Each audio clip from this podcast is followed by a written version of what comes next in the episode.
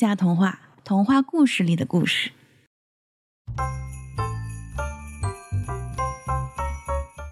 嗨，欢迎回到杠一下童话，我是卡米，我是 Tiffany。今天我们要继续说三只小猪的故事。那我感觉上次说的已经挺深入了，今天还能怎么玩下去吗？这个故事本身的确是没啥好玩的了，嗯但是可以写前传或者续集啊，对不对？好莱坞大片的经典骗钱手段。那如果说前传的话，是不是要讲一讲变成香肠的猪爸爸呢？好像是一个很伤感的故事。哎，很遗憾，今天要讲的是续集，因为前传一般是续集没什么可编的了才有的。那这个续集讲的是三只小猪杀了大灰狼以后所发生的故事。它呢是英国的《卫报》给他们自己做的一个微电影广告。它其实已经和童话本身没有什么太大的关系了，但他由这则童话引申提出了很多具有现实意义的问题。那你展开说说看。本来我就觉得一只狼能吹倒一个木头房子很不现实了。是的。你说的这一点就被这个微电影广告给提到了，别说木房子了，我感觉我们连茅草屋也吹不倒。嗯，中国的茅草屋简称茅房，不推荐把它吹倒，否则气味感人是吗？嗯，所以关于那则微电影的背景是什么呢？是很久很久以前，还是现代社会？是现代社会，因为只有连接到了当下的时空，民众才会更加有共鸣嘛。因为很久很久以前的道德标准和社会关注点和现在都是不一样的。那英国人相比中国人还是比较简单的，就借古讽今的那一套，没有我们玩的那么溜。嗯，赶紧的说说剧情。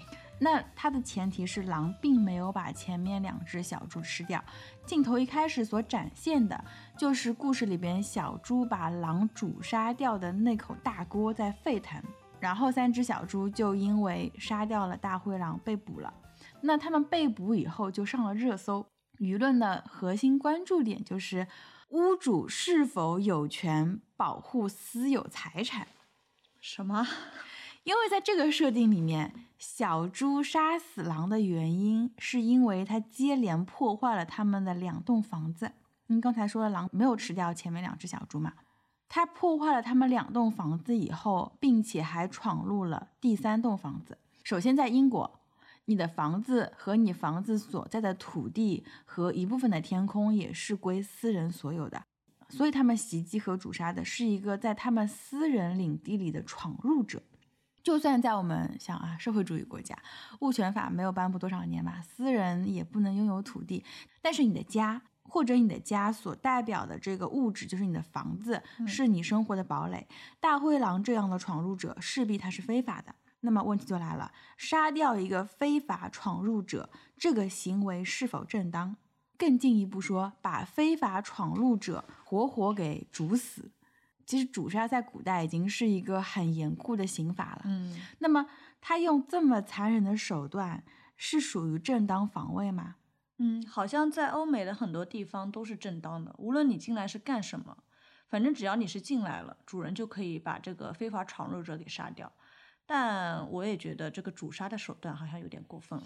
对，很多海洋法系的国家都是这样的。嗯那我们国家如果闯入者对你的生命财产产生了威胁，也是可以正当防卫的。但如果人死了，你就得拿出证据证明他对你实施了明显的暴力威胁。那如果没有监视器的话，确实很难啊。是的，但《卫报》的这个故事背景是在英国嘛，所以在这个问题上面，大多数的舆论就认为说刺杀入侵者是正当的，就好像别的国家的军队到了你的国土上，你毫无疑问会对他们进行反击，这是一个道理。但是当每个人都能在自己的社交媒体账号上面发声的这这么一个时代，舆论的风向往往是摇摆不定的。为什么呢？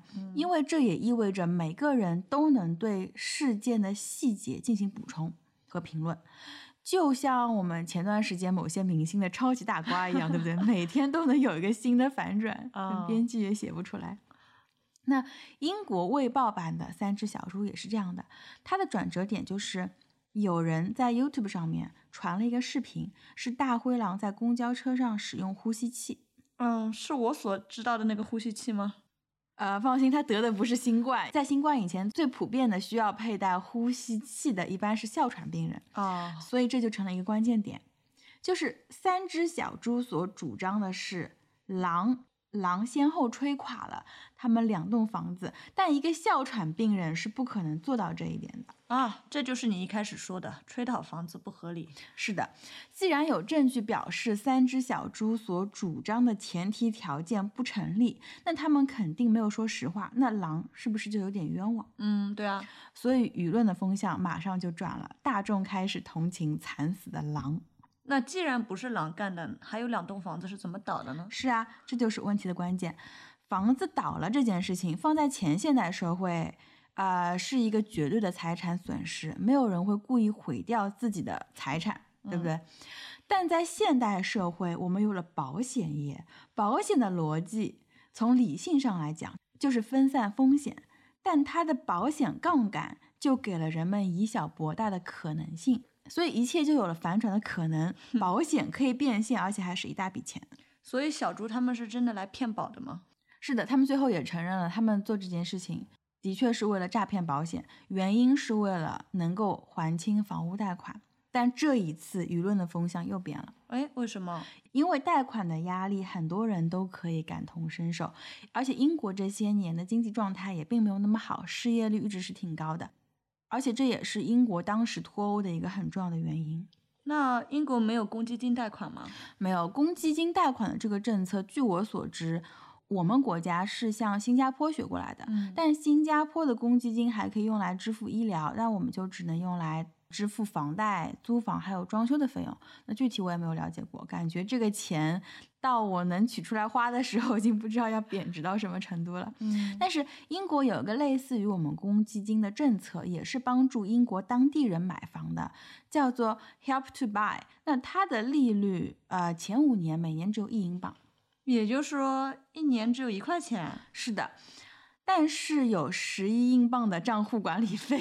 哦，所以说前五年每年要支付十二英镑，然后第六年的利息就从百分之一点七五开始攀升。但这个利率相比于商业按揭来说是低了不少的。不过申请这笔贷款是有条件的，首先用这笔贷款来买的房子总价不能高于六十万英镑，也就是五百万人民币以内的房子不能太贵。呃，其次，这个房子你必须是要用来自己住。最后，在这个贷款期间，你不能拥有其他的房产。也就是说，这笔贷款是用来帮助那些支付刚性的住房需要的。对的，那政府怎么样可以知道这个房子是用来出租还是自己住呢？哎，这个就和英国房屋的商业贷款有关系。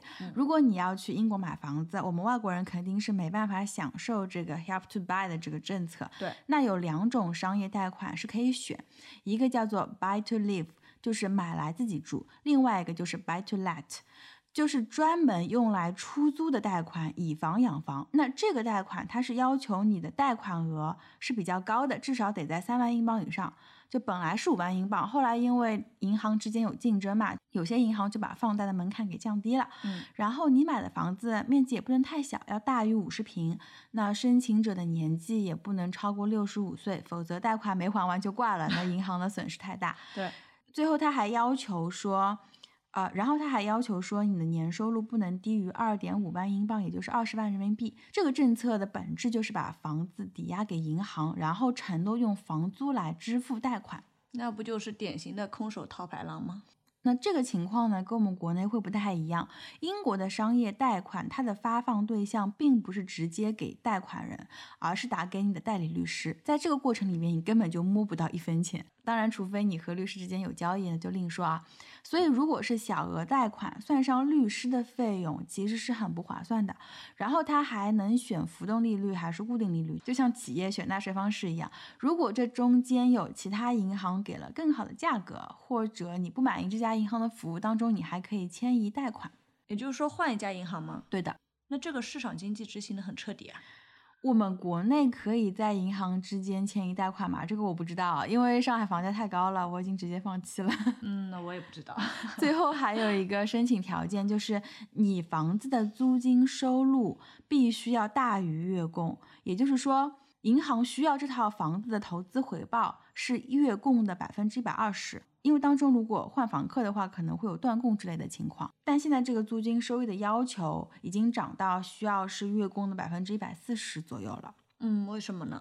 因为原本这个 buy to let 的这个贷款收来的房租，嗯，还是要缴税的。嗯以前你的纳税额计算方式是每个月租金的收入减去贷款额，就是纯收入的那块才需要缴税。但现在你的房租的收入是大部分都要缴税。这个是从二零一七年开始执行的政策，也不是马上改变，而是每年的缴税额度上涨一点点，涨到现在已经是绝大部分用来还贷的房租收入都要交税了。那他们的压力还是挺大的。对，而且之前说的 Help to Buy 的政策好像已经是快结束了。嗯，它原本的这个政策好像是执行到二一年，不知道二二年。就如果说它这个政策没有明确说要延续的话，可能就已经结束了。但无论如何都没有上海买房压力大。嗯 总之呢，三只小猪表示自己实在是还不起这个商业贷款，所以只好选择了诈骗保险。因为这个还贷压力是一个共性，而且是在政府有了这个不断调高纳税额的这么一个政策的环境下面，所以舆论就开始给银行施加压力，说是银行家逼迫三只小猪犯罪，然后还爆发了示威游行。那之后呢？之后就没有之后了，因为啊三只小猪认罪了呀。这个案件导致的结果，就是因为当事人面临的困境是大多数人都可以感同身受的，所以引发了一场舆论。那在这个故事里边，如果狼有哮喘的这个关键点没有被新媒体或者说自媒体曝光出来的话，那也就不会有后面房贷的事情。嗯这就是在新媒体的环境下面我们的境遇。就以前我们在追踪一个事件的时候，往往是跟随着权威媒体的报道。什么是权威媒体呢？你可以理解为一群以媒体为生的人，并且产出经过训练和编辑审核的媒体内容。但是在新媒体时代，每个人都有发声的途径，舆论就不再是某几个大媒体可以掌控的了。那这种情况，那那这种情况，我们姑且就叫做全景式围观吧。就每个人都是监视者，或者说都是监察官，呃，同时每个人又都在别人的监察之下。那你喜欢这样的一个状态吗？很难说，人的本性是趋利避害的。嗯用喜不喜欢来判断的话，很多人评判的依据就往往会是这个事件对他的个体产生的影响是弊大于利，还是利大于弊。那我们从客观上来说，它对于社会有正反两方面的影响。正面影响是这种大众监视可以鞭策一件事情不断的去接近真相。因为它有利于去挖掘一个事件的不同侧面。那当我们对一个事物的解读面越多，对它的理解就越全面，就越接近于真相。那在新闻传播的理论里面是没有绝对的真相的，只有接近真相的表达。那这种对于真相的趋近，就可以逼迫权力机关更加的公平和公正，会有利于舆论监督和民族建设啊。当然也要看政府是否鼓励民主，对吧？对啊，负面影响就是我们要探讨公众的知情权的边界在哪里。有的边界一旦超过了，它就涉及到侵犯个人隐私的地步，那就会产生媒介审判和媒介群体暴力，也就是我们说的网暴。卫报的这个小短片，因为它是一个媒体的广告，所以它展现的是公共媒体对社会有利的一面，就是人们通过三只小猪的案子，一步一步挖掘了大灰狼的死亡真相，然后再走向对经济制度的这么一个审视。而当我们了解一个事物的细节越多，就很难用单一的价值观去简单的评价一件事情。我想，至少成年人都应该认识到，单一价值的评价体系在这个时代已经属于反制的了。在世界上的大多数地方，社会上面总会有一些不一样的思潮和势力，他们是互相博弈的。这就是所谓的百家争鸣的一个社会环境。从文明发展的角度上来说，这种环境往往可以创造天才爆发的时代。我们的春秋战国、魏晋南北朝、五代十国都是这样一个相对自由的思想环境。但这样的话，政治上就会很不安定。对，这就是代价。一个稳定的政治局面不太会允许你在思想上过于先锋、过于超前，因为所谓的先锋，往往就意味着要动摇现有的价值观。嗯，那就会触及到现有既得利益者的利益，但在政治稳定的岁月里面可以发展艺术，但它很难产生全新的颠覆性的艺术形式或者艺术语言，但却可以把已经存在的艺术形式做到登峰造极，因为有钱有时间。那我们这里可以说一说新媒体时代的一个负面影响吗？刚才我们已经说了，它可能会涉及到侵犯隐私的网络暴力。那你有没有想过，这种网络暴力是怎么来的？嗯，当大部分人如果对一件事情产生了负面情绪的话，可能就会对这个事件的当事人群起而攻之。而如果这个当事人正好是个人的话，就很容易会受到网暴吧。对，但是我们刚才也说了，在客观世界里面，理性人对事物的评价应该是多元的。那为什么会有一边倒的情况呢？那可能是有一些人在制造舆论。现在有什么东西是热搜买不到的吗？是的，嗯，当有人用金钱或者政治压力来制造舆论，比方说雇佣水军买热搜这种手段，它就很容易令人形成一个好像其他人都是这么想的这种感觉。如果你在此时持有不同的观点，甚至是对立的观点，那你往往会选择保持沉默。有两个原因，一个是你在这种情况下面，你也会质疑自己的想法。是不是不对，或者说不严谨？第二，你会害怕成为网络暴力的受害方，这就和校园霸凌是一样的。有一个同学受欺负了，除了直接欺负他的人，难道其他同学就真的认同这种行为吗？并不是，大多数人内心都明白这是不对的，但他们不敢说，时间一长就习以为常了。那在传播学里面，这就是沉默的螺旋。这个理论是说，社会上的主流观点往往是强势者的观点，但强势者的观点不一定就是对的。嗯，举个例子，日心说和地心说，我们现在都知道地球是围着太阳转。嗯，但在当时拥有绝对权力的教会，在很长一段历史时期内都在打压地心说，因为这个理论动摇了上帝创世的教义，所以强势者的观点。只能说明这个观点对于强势者现阶段是有利的，但并不一定是正确的。如果我们要试图规避网络暴力，第一，请用自己愿意被对待的方式去对待别人；第二，尊重少数派的观点和意见，去理解多元价值体系的必要性，不要让他们成为沉默的螺旋。因为这个螺旋是会不断长大的，可能有一天你自己也会成为受害者。西方很早就认识到了这一点，所以他们的媒体环境要相对开放和自由很多，会去鼓励更多的自由表达。那那我感觉我们国内的一个媒体环境应该越来越好了吧？嗯，对此我不想发表评论。那我们就换个话题吧。关于三只小猪，我们还有什么值得一说的改编吗？美国也还有一个改编版本，是用三只小猪来解读枪支管理的问题。这个故事是来自支持持枪一方的观点。嗯，对此我们就只能纯粹吃个瓜吧。对，因为我们也不能拥有枪嘛，对吧？故事很简单，首先三只小猪也是住在一起的。有一天，他们的存粮要快吃完了，于是他们就想去大超市买一点东西。但是去超市的路上有一只狼，这只狼特别喜欢吃培根。我们都知道培根是猪肉做的嘛，嗯，那怎么办呢？第一只小猪就开了一个推特账号，制造舆论抵制培根，然后国会就通过了法案，禁止制作培根。这个行为就很特朗普，对，就是利用大众传媒的舆论争取自己的利益。嗯，那这只小猪还是成功了呀。是的，于是他就很放心的出门了，半路上也肯定遇到了狼，那他就对狼说。法律规定不可以制作培根，所以你不能吃我。那狼说：“那我可以把你做成猪排啊！猪排和培根的制作技艺完全不同，没有受到法律的禁止。”于是狼把第一只小猪做成猪排给吃了。嗯，在这里我只是，在这里我只能说，美国人对于猪肉的想象太过贫乏了。